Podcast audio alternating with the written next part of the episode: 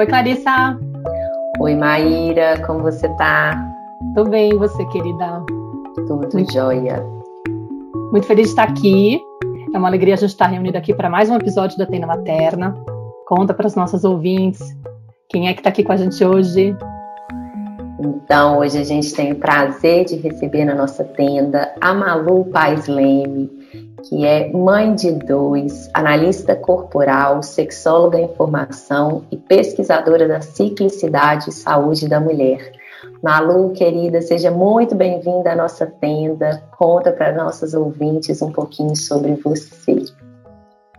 Nossa, que prazer estar aqui com vocês. Uma honra que eu já acompanho vocês, enfim. É tão bom quando a gente recebe esse convite, pode falar um pouquinho da gente nesse lugar onde vocês falam com tantas mulheres, com tantas mães. O meu trabalho ele é todo permeado nesse lugar de da gente voltar a se reconhecer, né? Então toda essa minha jornada, ela iniciou bastante quando eu virei mãe e eu comecei a olhar para mim de uma forma muito diferente, né? E eu acho que isso acontece com muitas de nós mulheres que viramos mães.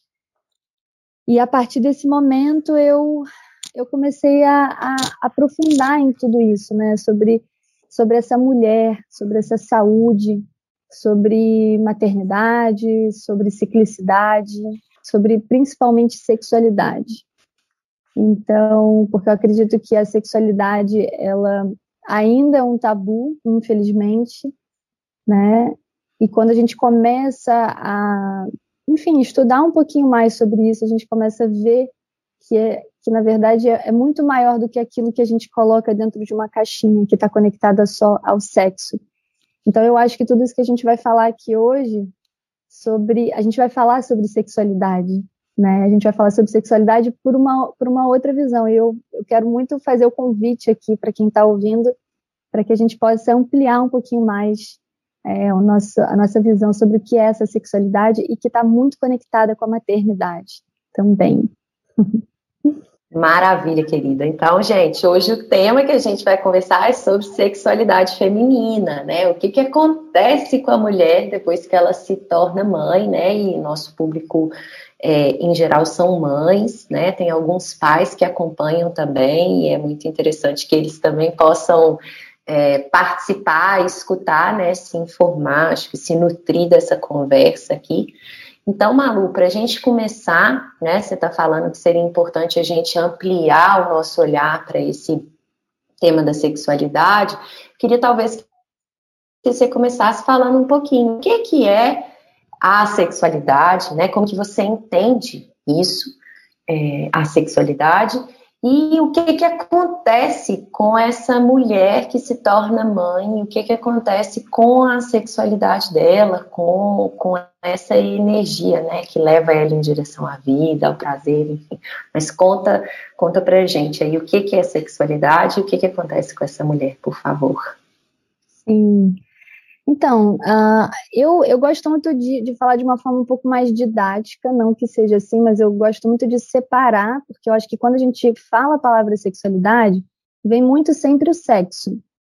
E aí, quando a gente fala, nossa, mas a sexualidade está totalmente pulsando numa mulher que acabou de se tornar mãe, e ela, e ela de repente fala assim, ué, mas eu não tenho libido, mas eu não quero transar, mas, né? E aí a gente está sempre relacionando a isso. Então, as, prim as primeiras coisas que eu gostaria de falar é a gente sair dessa questão de que libido está ligada sempre à questão sexual. Né? Então, quando a gente vai olhar o que, que é libido, a libido é pulsão de vida. Né? Então, é energia de vida, é pulsão de vida.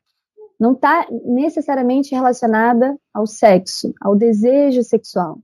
Né? Então, eu gosto de separar libido de vida e desejo sexual.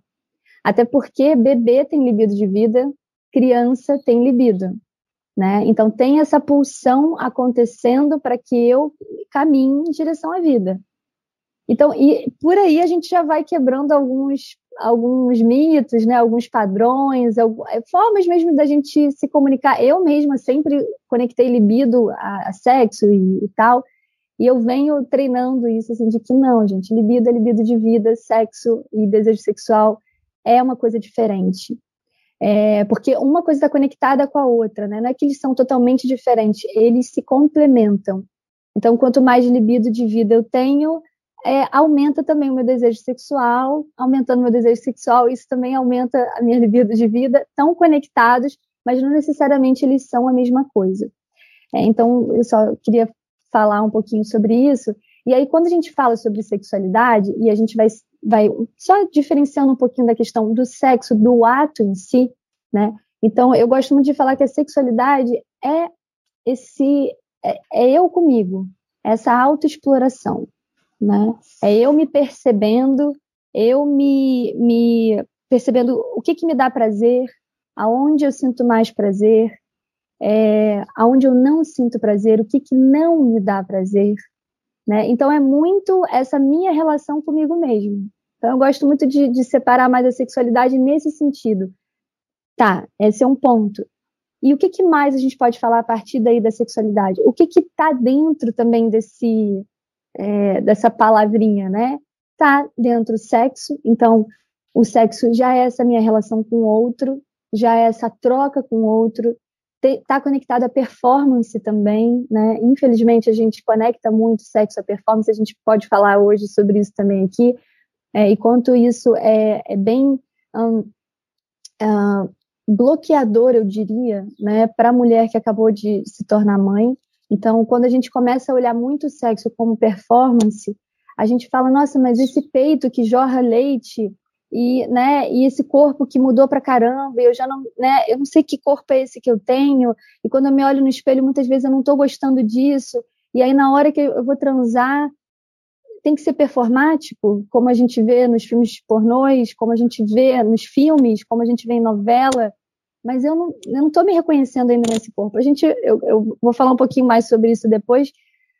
Enfim, e aí o sexo ele ele está em volta disso, né? Dessa troca com o outro. E o que, que mais a gente tem dentro da sexualidade? A gente tem que falar sobre essa questão que é biopsicossocial. Então é tão bonito quando a gente amplia e a gente percebe que a forma como eu me relaciono com o meu prazer, a forma como eu me relaciono com o meu corpo, está muito conectado com tudo aquilo que eu aprendi sobre isso. Né? Tem a ver com a questão biológica, então a gente tem a ver com a questão hormonal, tem a ver com uma questão é, de disposição física, enfim, tem toda essa questão biológica mesmo do desejo sexual, de uma série de coisas. E a gente tem a parte psicossocial. Então, como é que está o meu emocional? Como é que está, é, como é que, é, aonde eu cresci? O que, que eu ouvi sobre prazer, sobre sexo, sobre sexualidade, sobre maternidade, sobre casal, sobre casamento. Então, quando a gente começa a olhar né, a, a sexualidade com um olhar muito mais ampliado, a gente começa a ver que assim é, é muito maior, né? E, e, é muito bonito também a gente poder ampliar esse olhar, que a gente começa a entender que a forma como eu hoje estou me relacionando como mãe, né? E que tenho um filho, ou que acabei de parir, ou que estou para parir, ou que já tenho um filho grande, enfim, né? É, a gente passa por muitos ciclos e muitas etapas, por isso que meu trabalho ele é todo voltado para a ciclicidade da mulher, e para potência orgástica. E aí eu, eu até quero trazer essa palavra, né, essa potência orgástica, que também, é, quando a gente fala de orgástico, a gente está sempre relacionando com orgasmo, e na verdade não necessariamente, porque a potência orgástica é, de novo, essa potência de vida, né? É, o, o, o orgástico vem muito desse lugar da plenitude, de eu me permitir. Porque, inclusive, no sexo, para eu chegar no orgasmo, é um caminho, é uma jornada de permissão. Quanto mais eu me permito adentrar nesse desconhecido que é o prazer, que é, eu não sei, tudo isso que eu sinto, ou coisas que eu quero, é, os sons que eu quero né, botar para fora, os gemidos, a, o jeito que eu vou me portar naquele momento onde eu estou sentindo prazer, e eu não bloqueio isso, isso me, me faz eu chegar mais perto ainda dessa grande onda, né, que é o orgasmo. Eu digo que a gente vai dropando as pequenas ondas, né, e, e dropar as pequenas ondas é eu me per, ir me permitindo, né, cada vez mais me preparar para essa grande onda. Então, é, é isso, fale. Eu, eu achei muito interessante isso que você falou, assim, né? Porque para a gente chegar mesmo num orgasmo, como que é que é interessante, assim, te escutando, eu estava assim observando, né, o meu corpo, né, percebendo o que estava acontecendo comigo. E é muito interessante, sempre que é, a gente gravou recentemente um episódio com a Julieta Jacob falando sobre sexualidade infantil, né? E, e aí a gente vê em seguida quis gravar com você para a gente falar sobre a sexualidade da mulher. E é interessante, né, quando a gente começa a observar o nosso corpo e, e, e tá num lugar de escuta, de disponibilidade para o outro, assim, como que a gente começa a perceber a energia mesmo percorrendo. E eu sinto que durante um processo, né, de encontro ali com o outro, às vezes sozinha, né, numa masturbação, enfim, mas quando a gente está, né, vai, é, tá, tá caminhando, tá do, dropando essas pequenas ondas para chegar num orgasmo, como você falou, assim, é um processo que eu preciso de me permitir realmente ir para dentro de uma forma tão profunda e, inclusive, me atrever a desconectar desse outro, porque eu preciso estar tão concentrada em mim, né, tá tão profundamente conectada com o que está acontecendo no meu corpo, até o momento, né, que vem aquela grande explosão e que eu perco essa barreira entre eu, o outro e o mundo e eu me, me fundo, né, me expando com todo. Então é muito interessante é, essa exploração, porque a gente aqui na tenda materna, constantemente a gente fala sobre o nosso processo de autoeducação, de crescimento pessoal, de olhar para dentro a partir do encontro com os nossos filhos.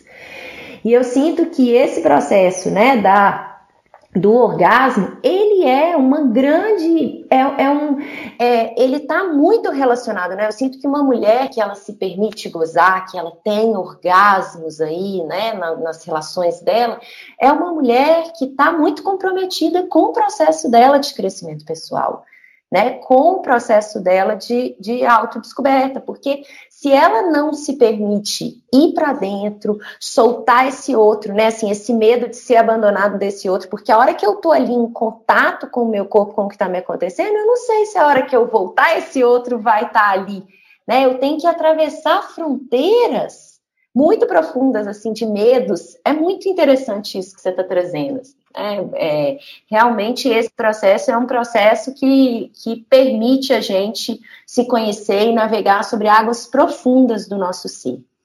Mas aí eu queria que a gente olhasse né, para essa mulher que se tornou mãe e que muitas vezes, né, como a gente estava falando dessa sexualidade, da libido principalmente, essa libido ela vai ser deslocada nesse momento e é importante que ela se desloque porque essa mulher não está mais, essa energia ela não está mais direcionada para eu ir em direção ao outro, talvez, esse outro meu companheiro. É importante que ela seja deslocada para eu me vincular e me conhece, e conhecer aquele serzinho que acabou de chegar ali, né? Eu preciso que e, e, é muito bonito como que a natureza faz isso, se a gente cria as condições, se essa mulher passa por processos respeitosos, né, durante o, o parto, né, a gestação, o parto, assim, isso tudo vai favorecer que essa libido se desloque para que ela se encontre, se funda e possa conhecer aquele bebê, nutrir, senti-lo e sentir a ela também, né? O que está acontecendo com ela. Então, eu queria que você falasse um pouquinho sobre isso, sobre essa, essa energia que se desloca e que agora está disponível para essa mãe. É, como que você vê isso, assim, né? Para essa mãe se fundir ali com aquele bebê e, e por, a gente olhando justamente para essa energia sexual de uma forma ampla. Né? Total. Então, quando a gente fala qual é a matriz da sexualidade, é o corpo, né? E a nossa primeira referência é a mãe. Então, a, a mãe é a nossa primeira referência, inclusive da sexualidade, né? É, toda essa energia de vida que essa mulher está tendo nesse corpo agora. Então, eu acho. É, eu nem gosto de falar que a mulher perde a libido, né? É isso que você falou, a gente desloca a libido. E, na verdade, a gente está com muita libido quando a gente tem um bebê. Quando a gente sai dessa coisa de que libido é desejo sexual, né? Então, a gente está com muita libido, a gente acabou de parir, né? A gente tem um peito enorme que está completamente conectado com esse bebê e vai dar para ele aquilo que esse bebê precisa quando essa mulher amamenta, né? Então, vai produzir o leite necessário, os nutrientes necessários. Olha o quanto de energia esse corpo está produzindo para se conectar e oferecer tudo que pode para esse bebê. Então, dizer que a mulher não tem libido, é, eu digo que, para mim, não faz sentido. É né? um equívoco, né? Uma falta é um de consciência sobre o que, que é, porque a mulher está pulsando energia pulsando. Vital, né? E, e eu acho que isso é tão importante das mulheres ouvirem, porque a gente entra nesse lugar de que eu não tenho mais nada, né? Tipo, parece que a minha vida acabou, literalmente, né? Então, assim, eu não vou me relacionar mais com esse outro, eu não tenho esse desejo, exatamente como você falou, que o desejo sexual, ele está muito atrelado a essa coisa de eu caminhar até o outro e esse outro até mim, a gente se encontrar e se fundir, né, de, de várias maneiras, né? É, mas é, a mulher está nesse momento cheia de energia e cheia de energia de vida. Só que ela precisa, como você falou, exatamente nada é à toa, né? E nós, seres humaninhos, a gente não nasce 100% pronto, a gente vai precisar de uma etapa né, dessa esterogestação ou estrogestação, né, que é quando é, esse, esse bebê ainda está precisando do nosso olhar, da nossa presença, do nosso corpo. Né? Então, a gente sabe que a amamentação não é só o alimento, é o cheiro, é o amor, é a voz, é tudo, né? É o gosto dessa mãe, é tudo. Porque a única coisa que a gente conheceu foi essa mãe, foi dentro dela. Né? Então, vísceras, né? A gente estava ali assim completamente em volta da pulsão de vida daquela mulher. E quando sai dessa mulher, eu ainda estou pulsando toda essa vida. E a gente entender e, e, assumir esse lugar de que agora eu estou tendo que me conectar com esse bebê e que quanto mais eu me conecto com ele naquele período que, gente, a gente sabe que quando a gente tem um filho parece que aquilo vai durar uma eternidade, né? Parece que, meu Deus, eu nunca mais vou dormir. E nunca mais eu vou ter energia. E nunca mais, né? A gente tem essa, porque é muito intenso, né? E é tudo muito rápido, muito intenso. Mas a questão é, passa, a gente sabe que tudo passa na maternidade, né? E por isso ser muito intenso, é também é um período, é um ciclo. E aí eu só queria, eu vou falar tudo isso que você me perguntou, mas assim, é importante a gente entender que é um ciclo e são vários ciclos que a gente vive. E naquele ciclo, eu preciso estar sim disponível para esse bebê. Ponto. Quanto mais eu dou aquilo para aquele bebê naquele momento, menos ele vai me solicitar mais tarde, porque eu estou nutrindo o que ele precisa. E isso, gente, quando a gente vai falar depois da questão desse desejo sexual começar a voltar, começar a aumentar, e eu ir em direção a esse outro, meu pai e tudo mais, isso vai facilitando esse caminho de volta, por quê? Porque eu estou nutrindo esse bebê com tudo que ele precisa. E nesse momento, o que é importante do casal saber? Essa mulher vai precisar receber mais, porque ela está dando mais. Então, a gente sabe que muita dessa, como é que eu posso falar, de, dessa, dessa autocobrança da mulher, de que perdi minha libido, não tenho desejo sexual, não quero mais transar, é, não me relaciono nem com meu corpo sozinha, meu corpo está estranho, enfim, a gente sabe de tudo isso que vem, é, mas falando da questão desse casal, né, dessa cobrança muito grande desse homem em cima dessa mulher, quando é que você vai voltar, deixa a criança ali, né, enfim, são muitas cobranças para que essa mulher volte a, vi, a, a essa vida para, o, para os outros, né, muito rápido, é importante da gente saber que essa mulher nesse momento ela está precisando mais.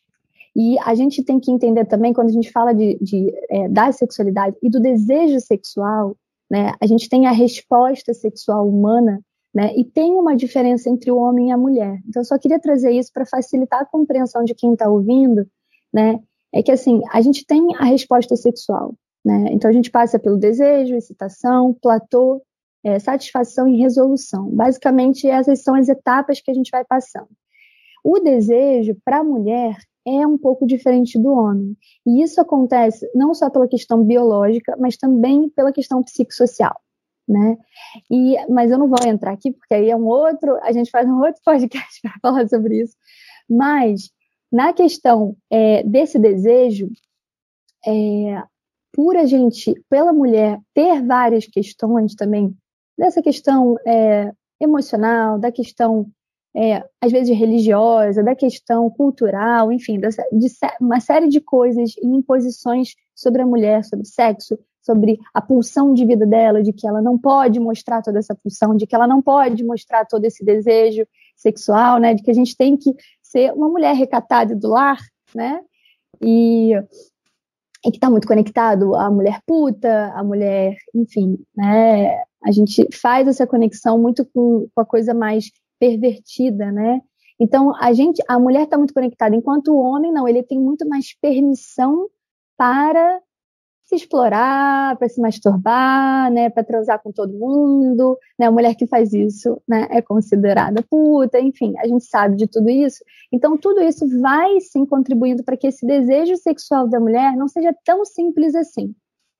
E aí também, quando a gente olha para a questão hormonal, isso se é, vamos dizer que se, se responde isso também, a gente complementa isso. Né? Então, tem essa, essa questão e tem a questão hormonal, que como a gente é cíclica, também a questão dos hormônios vão, é, vão ajudar ou vão é, pedir para que a gente exatamente se volte mais para dentro. Então, tem um momento onde a gente está muito mais para fora, que é quando a gente tem ali o estrogênio muito mais presente no nosso corpo, né? E a gente tem um desejo sexual que parece que ele é muito mais rápido, mais fácil de ser acessado, de desejar, de querer esse sexo, e em outros momentos não. A gente vai estar tá no movimento de voltar para dentro. E quando essa mulher está ali naquele pós-parto, ou enfim, está ali naquele início da maternidade, o corpo dela também está voltando o corpo dela também está retornando para a produção, inclusive, desses hormônios, para a volta dessa ciclicidade menstrual. Enfim, são várias coisas que ainda estão acontecendo. E, gente, isso tudo vai mudar, vai influenciar nesse desejo. Então, a gente vai precisar ser estimulada, a gente vai precisar falar um pouco mais sobre sexo, pensar sobre sexo, entende? A, a, a, mulher, principalmente, como a gente não, a gente não é ensinada, gente. A gente é ensinada a não pensar sobre isso. A gente não é estimulada, a gente nem fala sobre isso com as nossas amigas, a gente nem fala de muitas vezes, né? A maioria não fala sobre sexo. Ainda mais depois da maternidade, o nosso único assunto é filho. então, porque ele, ah, ele andou, ou ele fez não sei A gente não fala sobre sexo. Até porque existe uma pressão de eu estou fazendo e você não? Será que eu posso falar para essa mulher mãe que eu estou transando e ela não? Será que vai incomodar ela em algum lugar? Será que eu posso falar? E se eu falar, enfim, são tantas questões, tantas barreiras. Eu passei por isso também, que a gente fica assim, gente, e se eu falar que eu tô super transando e tô super com desejo? Porque eu tive muito isso, a diferença dos meus dois filhos foi gritante, assim, né? No primeiro, eu tive um desejo sexual absurdo logo que eu pari, uma coisa louca. Não queria nem esperar a quarentena. E depois acabou. Acabou totalmente. O Yuri, isso do desejo sexual, tá, gente? No, no Yuri, que é o meu segundo filho, já foi diferente. No início, eu não tava e tal, não sei o quê, só que de repente começou a vir muito grande um tempo depois. Né? Então, vai mudar de filho para filho, vai mudar do que, que você está vivendo na sua vida, é, vai mudar uma série de coisas. O que, que eu percebi foi que, por que, que o meu desejo começou a diminuir no meu primeiro filho, principalmente? Eu não pedi ajuda, eu não tinha rede de apoio, muitos conflitos com o meu marido, tudo isso foi influenciando. Então, meu desejo sexual, que naquele momento estava super intenso, ele também estava comigo, a gente estava numa conexão muito grande. De repente, aquilo ali começou a se desmanchar, começou a perder. Então, a minha, a minha libido foi completamente e toda para esse bebê e para minha sobrevivência como mãe de primeira viagem, que não dormia aquela coisa toda. Eu só existia aquilo. E eu não conseguia pedir ajuda, eu não conseguia cuidar de mim. Inclusive cuidar da minha sexualidade nesse sentido, na minha pulsão de vida nesse sentido. Então, o meu desejo sexual foi diminuindo cada vez mais. Inclusive, o meu distanciamento com meu, o meu marido foi aumentando cada vez mais. No meu segundo filho, o que aconteceu foi muito diferente. No começo, eu não quis muito porque eram duas crianças, então a gente sabe que é uma outra dinâmica. E tinha acabado de parir, eu tinha acabado de me mudar para um lugar novo, né? A gente tinha se mudado para uma cidade nova, tudo era muito novo. Enfim, eu estava naquela adaptação, mas passou aquilo. Eu lembro que eu é, me dei uma massagem de pós-parto, busquei rede de apoio. A gente se mudou para uma cidade que eu sabia que eu ia ter outras mulheres com bebês e eu ia ter essa rede de apoio. A minha comunicação e diálogo com meu marido foi melhorando cada vez mais. A gente foi escolhendo conversar. A gente já tinha passado pela primeira, né? Então a gente já sabia que era, ele já esperava que eu não ia estar ali, super disponível. Então já foi um outro, né? Aquele, aquela outra experiência. Então, o que aconteceu? O meu desejo sexual foi aumentando. Então, depois eu vivi uma outra maternidade com sexo, com sexualidade, é, muito mais presente. Então, assim, eu trago a minha própria experiência aqui para servir de exemplo, né? E, e também para falar sobre isso, né? O, o, desejo, eu só vou desejar algo se vale a pena para mim, né? A gente tem um pouco isso. Por que, que eu vou fazer? Será que vai valer a pena? Né? Pô, eu tô cansada, não durmo, tem que dar de mamar a noite inteira, ou tem que acordar. Gente, para eu poder ter energia para transar ou fazer qualquer coisa, tem que valer muito a pena. E para valer a pena, eu tenho que estar tá cuidando desse lugar, eu tenho que estar tá cuidando das minhas necessidades. Eu tenho que estar tá sendo sim cuidada. Eu tenho que sim ter uma rede de apoio. Eu tenho que buscar isso o máximo que a gente puder. Porque isso vai ajudar em que eu tenha tempo para olhar para mim e para olhar para minha sexualidade, que aonde aonde agora eu tenho prazer. Porque mudou, eu tinha prazer com meu primeiro filho de uma forma diferente, coisas me davam prazer. Quando chegou o meu segundo, cara, eram outras coisas que me davam prazer. E aí, no meu segundo também, eu, eu lembro que eu falava assim pro Luiz, eu falava, Lu, pega eles dois, que eu preciso tomar um banho de cinco minutos no começo, sem interrupção. Depois aumentou para 10 minutos. Esse era o meu maior desejo. Eu queria, naquele momento, ter um momento onde eu tomava banho e eu olhava para o meu corpo, eu botava a mão nos meus seios, cheios de leite, eu botava a mão na minha barriga, no meu corpo todo, na minha vulva. Eu falava, gente, quem é essa Malu agora? Aonde eu sinto prazer agora? E o que, que eu preciso para continuar me dando prazer? Então, é difícil? É mas é uma escolha que a gente vai fazendo para que essa pulsão de vida ela continue acontecendo não só para esse outro bebezinho que chegou, mas para mim em primeiro lugar, para que eu possa estar inteira para ele e para tudo, né? Não, muito interessante. Me bateu uma curiosidade entre várias coisas que você falou. Estava descrevendo um pouco a questão da, de como que se dá o desenvolvimento da sexualidade e você falou da importância da mãe estar muito disponível nesse início de vida, né? Para poder oferecer esse peito, esse corpo, esse contato, né? E algumas de nós não vivemos isso, né? Muitas de nós não fomos amamentadas, por exemplo, né? E, como eu falo, eu não fui amamentada. Né? Minha mãe disse que eu nunca aceitei o peito dela. É, depois falava que quando meu irmão estava um pouco. nasceu sete anos depois, que ele nunca aceitou também o peito. Falaram, talvez tenha sido o negócio que você usava para limpar o peito, enfim, aquelas desculpas que ela encontrou para poder dizer, ah, você sempre foi enjoada com cheiro, deve ter sido isso mesmo, mas na verdade, minha mãe não foi amamentada, aquela coisa do, a gente sabe como era na época, outros tempos, outras orientações, enfim, não fui, né, o saldo foi esse, não fui amamentada, chupeta desde o início e, e mamadeira no primeiro dia, com açúcar, segundo meu pai para ajudar, inclusive. Ou seja. A minha, a minha mãe tomava com leite condensado. Nossa, então. Aquela geração, gente, era. Nossa, o que, que fizeram com a gente? Não, tudo bem.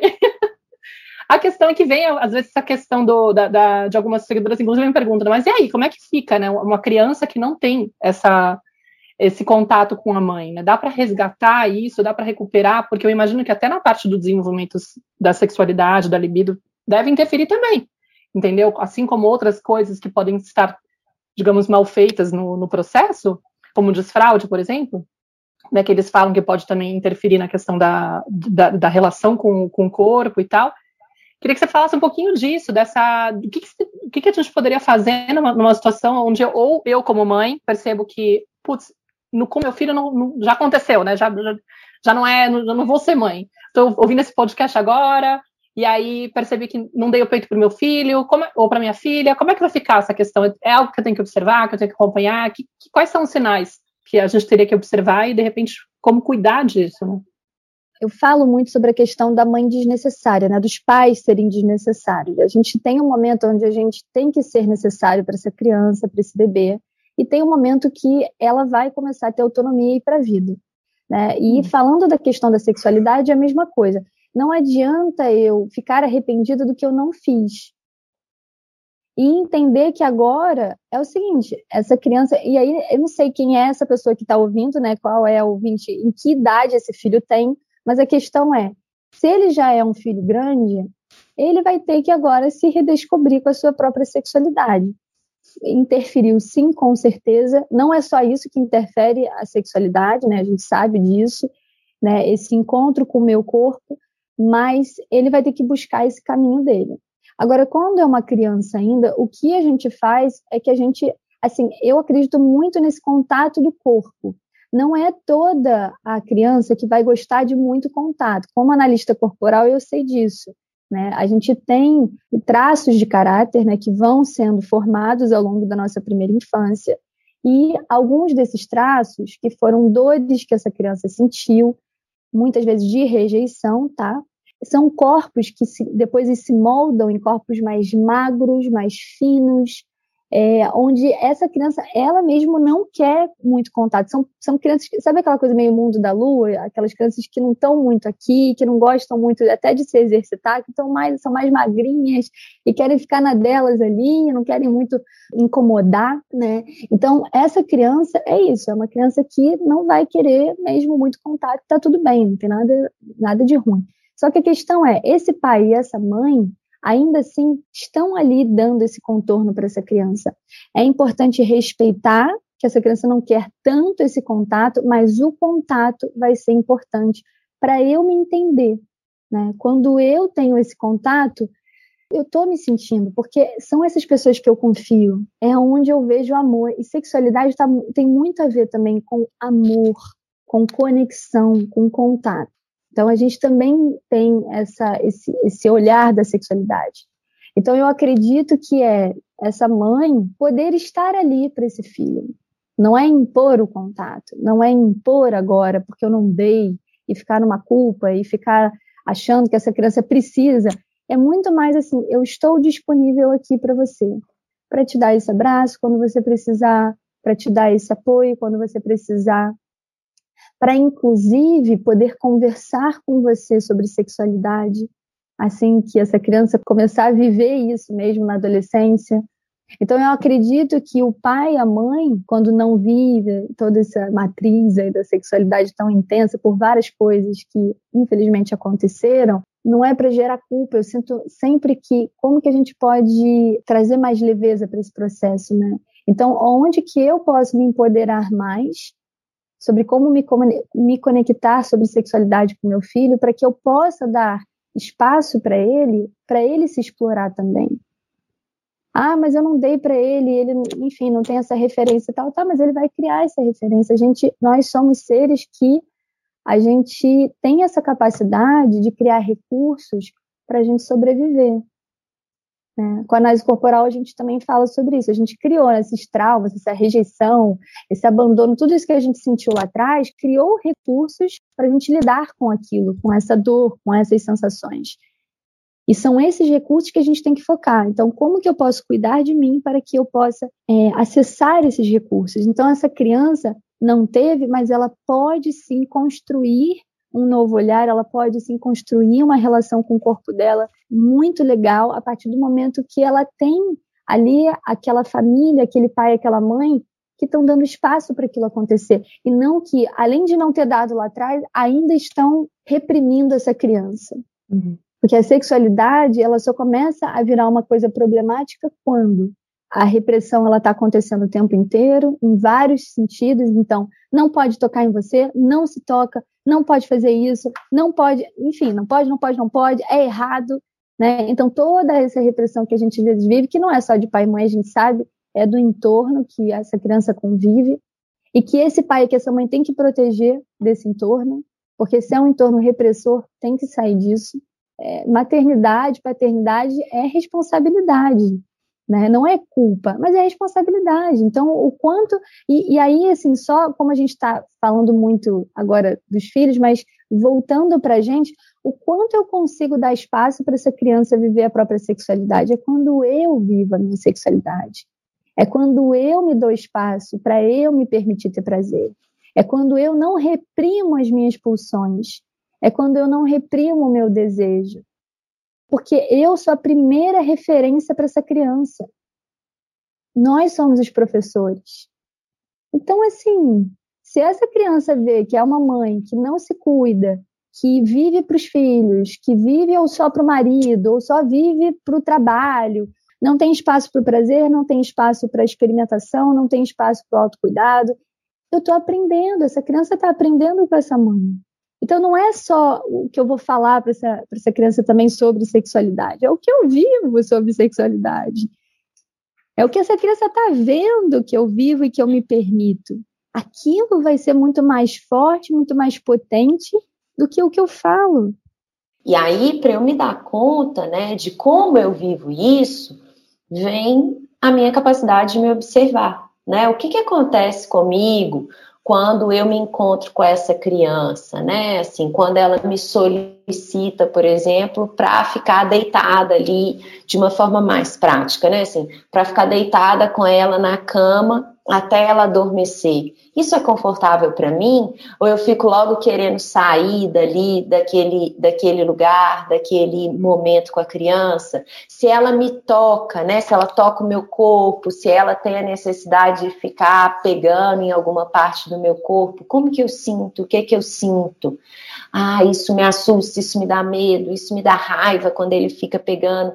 Como é que eu posso ser honesta, né, e também liberar essas tensões que surgem nesses encontros, né, essas tensões que vão surgindo aí cada vez que eu vou me encontrando com essa criança. Então é um processo que a criança, como ela está muito conectada com o próprio corpo, com as necessidades, ela está o tempo inteiro nos convidando a observar, a indagar, a sair da nossa zona de conforto e ir dando passos em direção a uma liberação dessa expressão emocional e dessa energia, né? Dessa energia de vida que, que realmente vai me levar para um processo mais fluido, mais natural, resgatar essa autenticidade para estar tá em contato com o que é meu, né? Com o que, com, com os meus desejos, com as minhas próprias necessidades.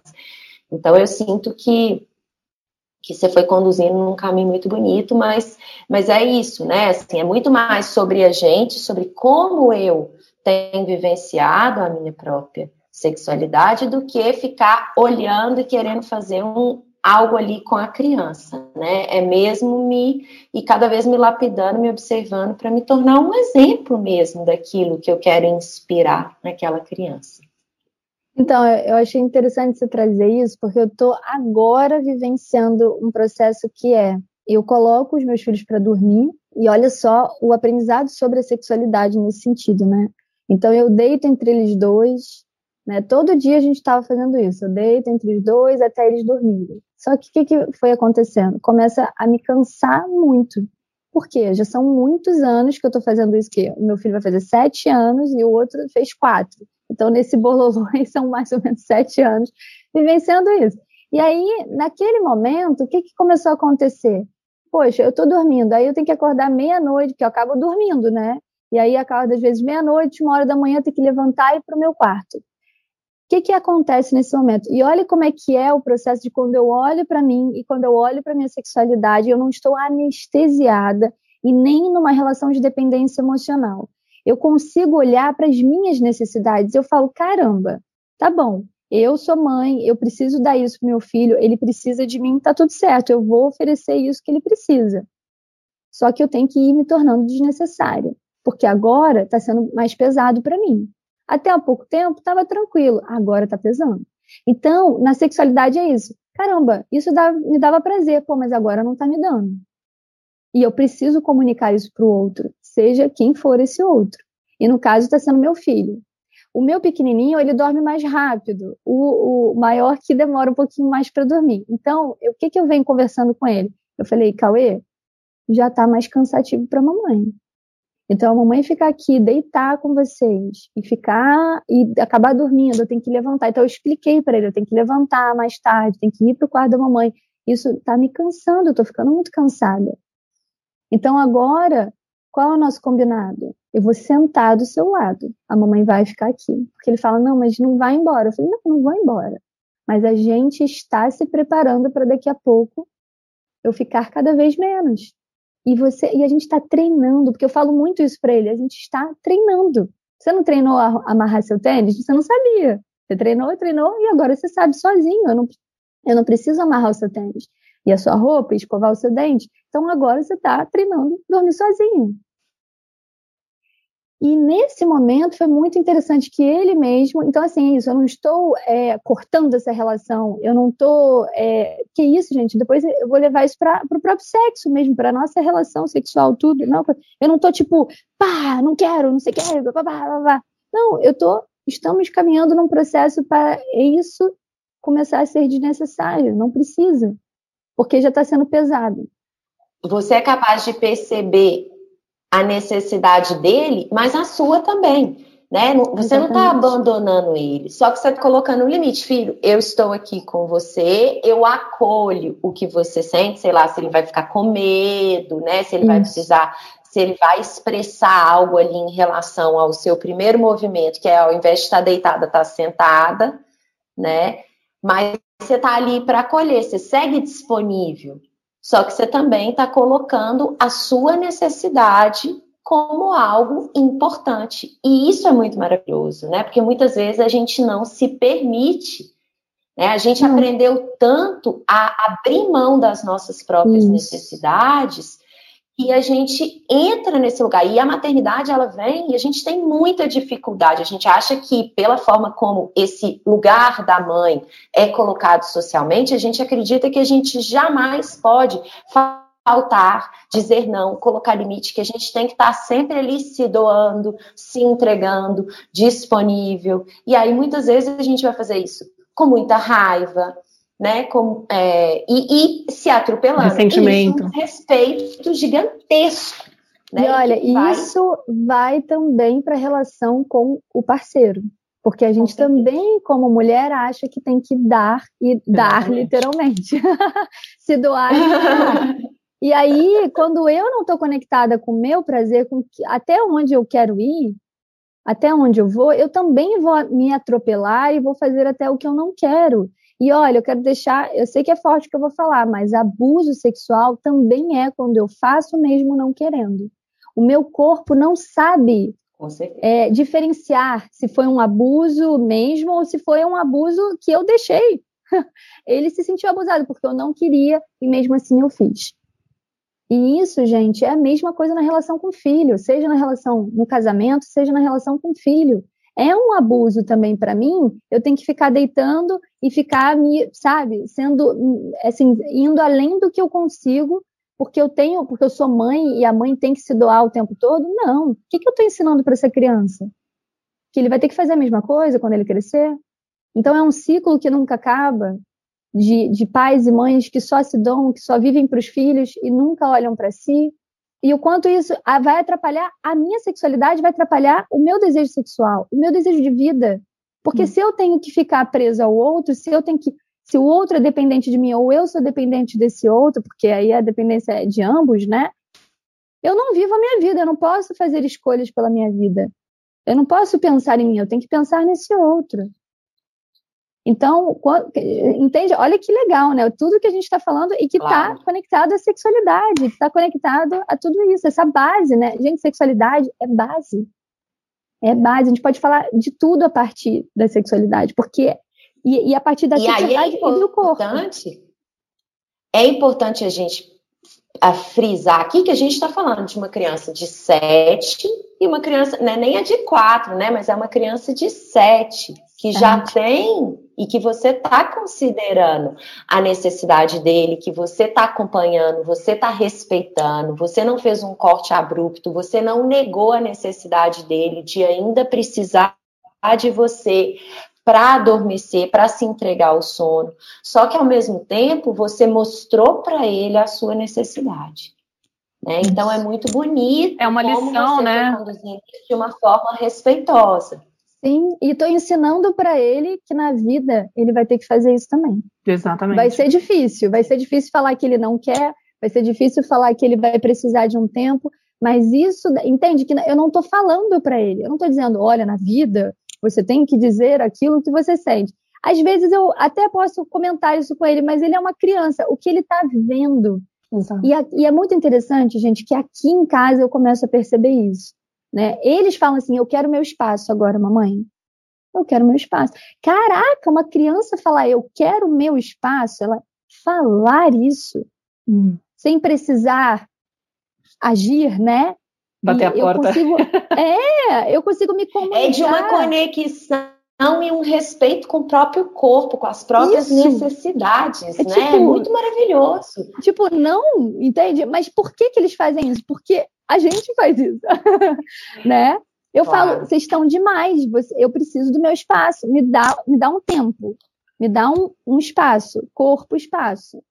E é muito é interessante, Malu, porque é, no, no, meu público, que eu sigo muito mães perfeccionistas, né? Tipo, quer dizer, as, as mães perfeccionistas me seguem muito e elas estão sempre muito, é, muito culpadas e acreditando muitas vezes que elas têm que fazer tudo do ideal, né, para oferecer para a criança tudo que a criança precisa, né? Como se atender a criança fosse é, o que é tem tem, o que tem que ser feito. E como muitas de nós crescemos com esse vazio emocional muito grande, essa sensação de eu não vou estar lá para o meu filho vai provocar nele uma ferida de abandono, de rejeição, ele vai se sentir mal, e então eu não posso permitir que ele passe por essa dor, né?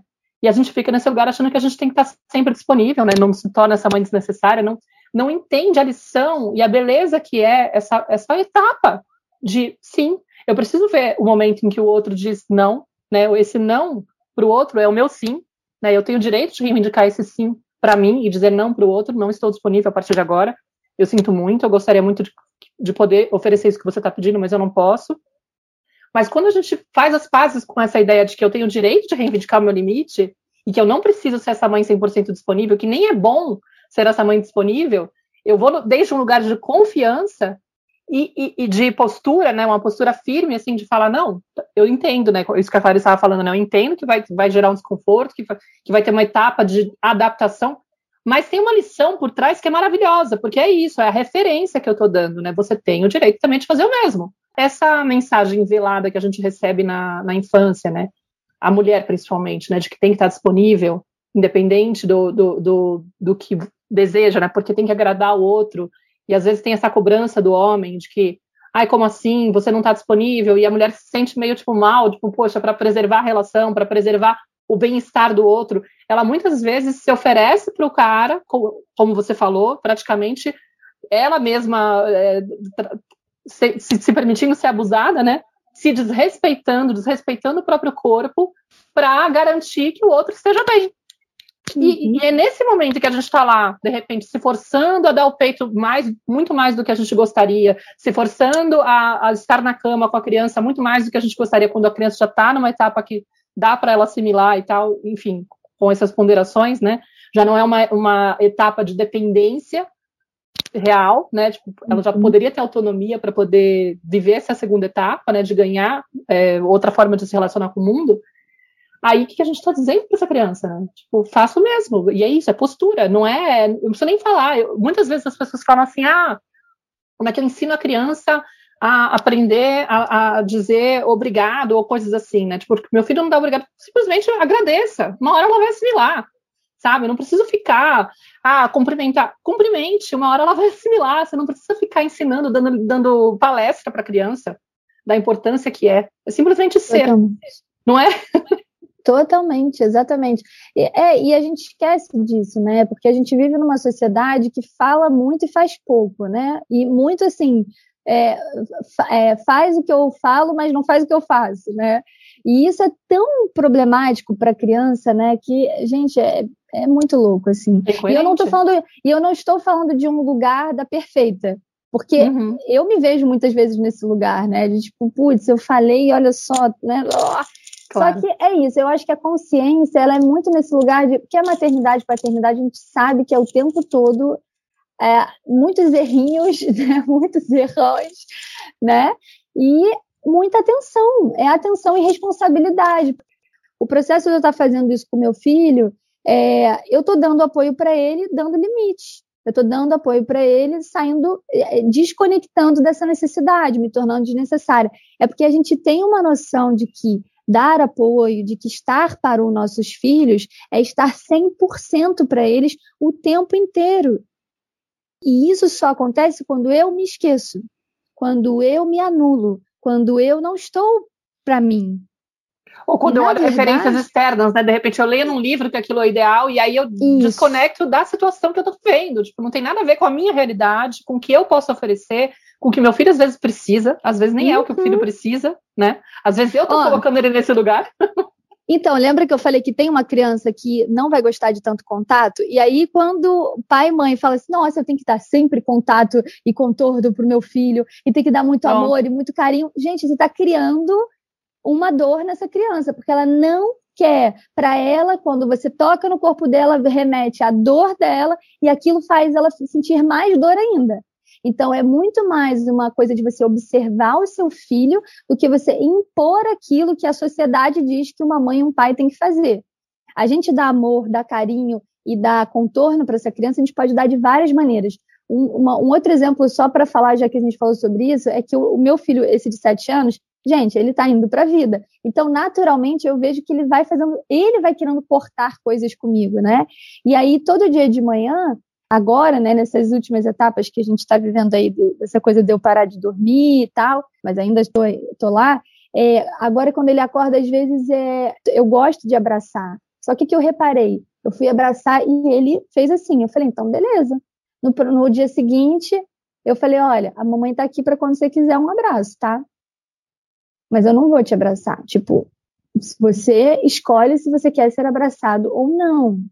Porque eu adoro abraçar, mas o que, que adianta? Ah, tem que respeitar o que eu gosto, porque eu sou uma mãe que gosta de abraçar.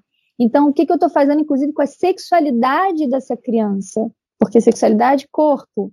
Eu estou impondo a minha vontade sobre ela. E aí é muito legal que ele vira e fala assim: Mamãe, eu quero um abraço. Pronto, aí eu fui e dei um abraço nele.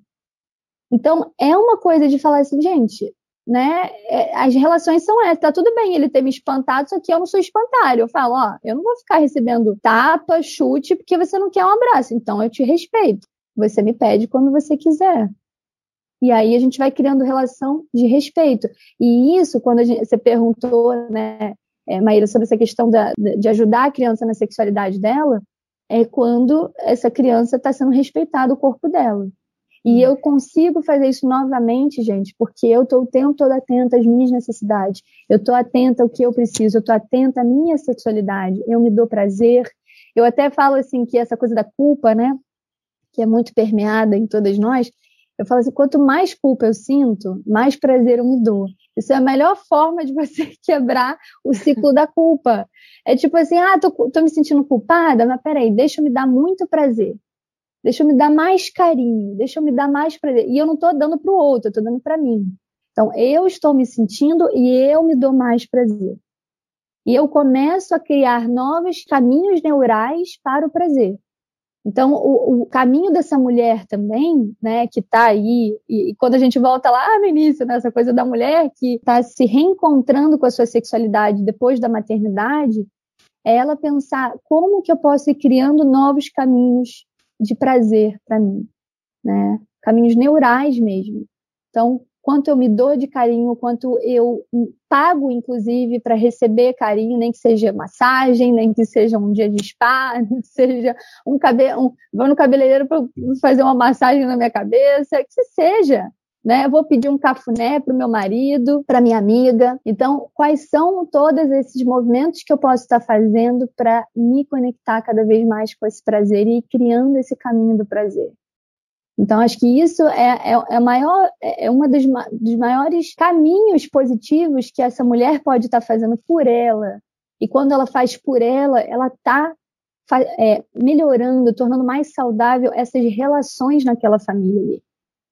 E é muito interessante, assim, né? Porque a gente começa, ah, vamos falar sobre sexualidade feminina e como que é um processo de, de autodescoberta, de resgate interno, assim, do que a gente traz de mais essencial em última instância, assim, né? É um processo de eu voltar a me interessar pelo que, que me acontece, né? Eu voltar a parar de olhar um pouco para fora, para o outro, né? Para todas essas demandas externas e me permitir pouco a pouco virando esse esse holofote, né? Esse lugar que eu estou observando o tempo inteiro para dentro e ir percebendo quais são as minhas necessidades e sendo capaz e reconhecendo que hoje como adulta eu sou capaz de atender as minhas necessidades e que não é dever de ninguém atender essas necessidades, que se eu não atendo, eu vou sair jogando essa conta, né, e cobrando de uma forma às vezes muito sutil e distorcida no outro. Ah, é o meu marido que tem que me dar prazer, é o outro que tem que me excitar, é o outro que tem que me seduzir, é o meu filho que tem que colaborar comigo.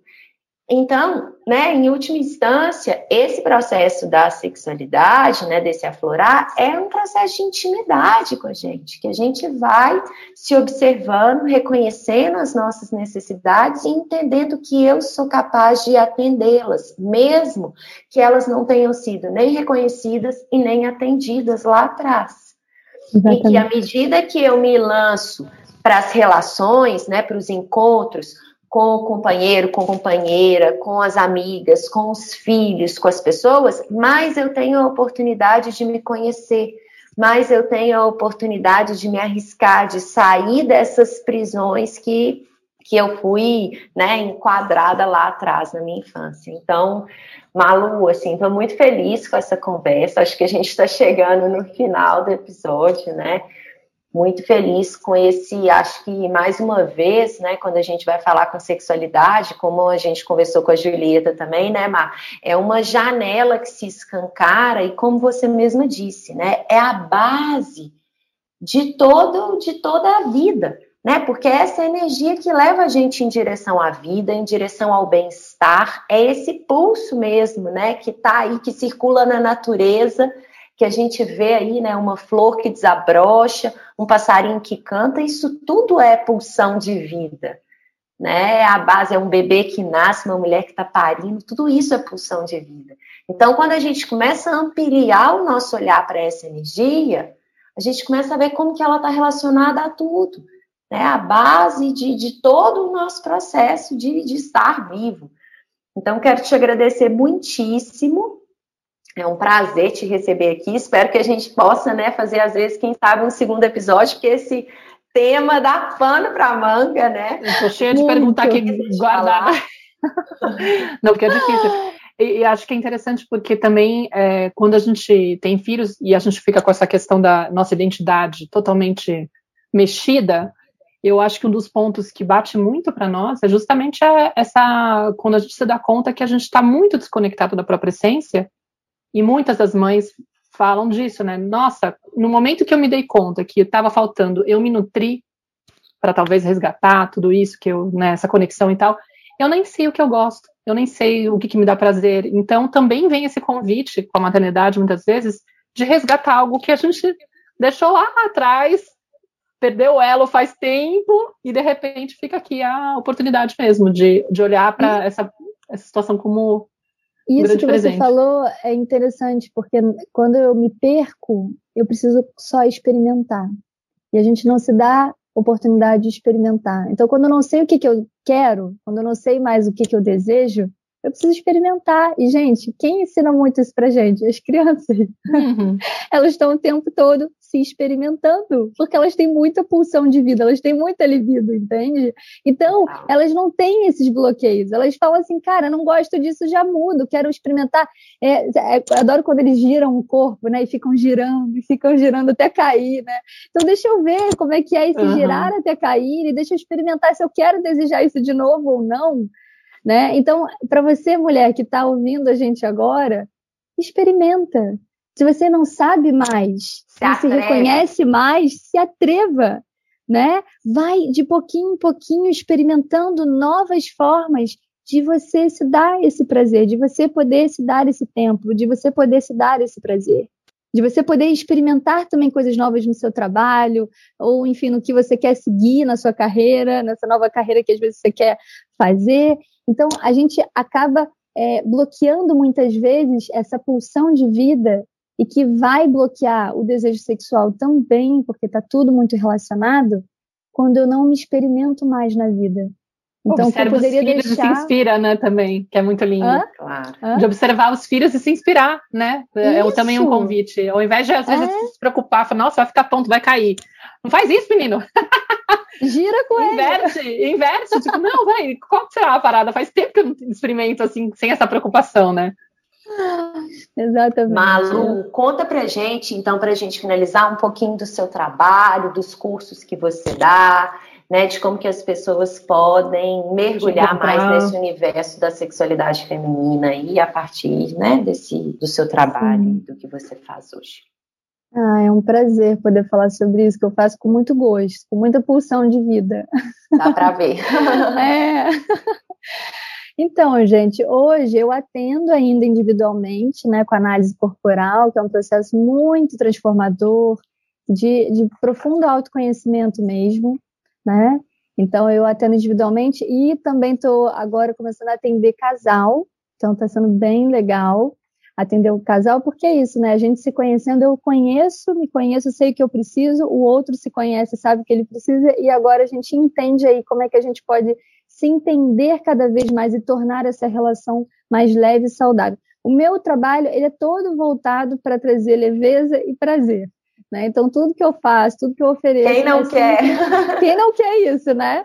Então, e, é, eu ofereço, então, os atendimentos individuais para casal, também tenho a minha jornada, que é a jornada da mulher cíclica e orgástica, onde dá para aprofundar mais sobre a ciclicidade da mulher, que é algo, é um conhecimento também que não nos foi passado, mas que é algo que assim empodera muito a gente, traz muita clareza sobre também por que, que a gente tem essas etapas e ciclos e muda, né? E como que a gente pode lidar com isso e tem muitas práticas de autocuidado. Então, a jornada assim, é uma linda jornada de autocuidado, de prazer, de empoderamento.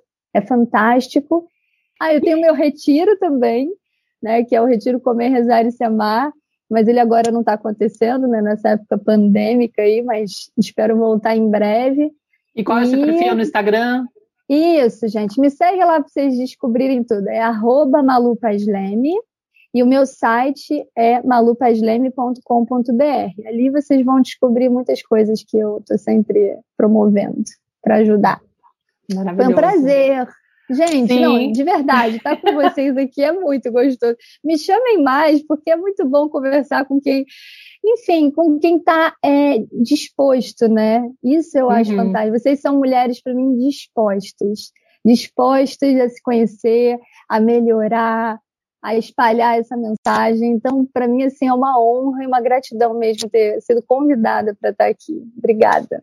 Obrigada a você, querida. Foi maravilhoso. Adorei. Espero que os ouvintes também curtam. Então é isso, pessoal. A gente se vê no próximo episódio. E para você que nos acompanha aqui na tenda, a gente está com uma campanha do Apoia-se para você que quer apoiar esses episódios a terem mais constância, né? A nossa ideia é que eles funcionem agora, a partir de agora, quinzenalmente.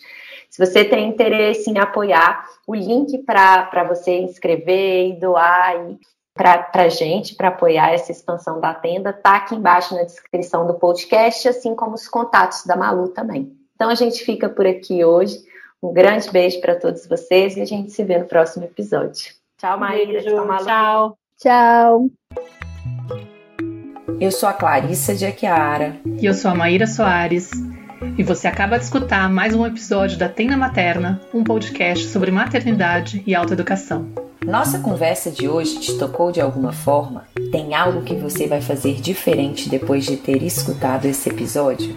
Se sentir no seu coração, compartilha com suas amigas nosso podcast, deixa um comentário no nosso perfil do Instagram, tendamaterna.podcast, contando como esse episódio mexeu com você.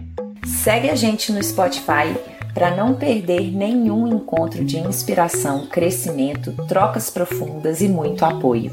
Nos vemos em nosso próximo episódio. Até lá!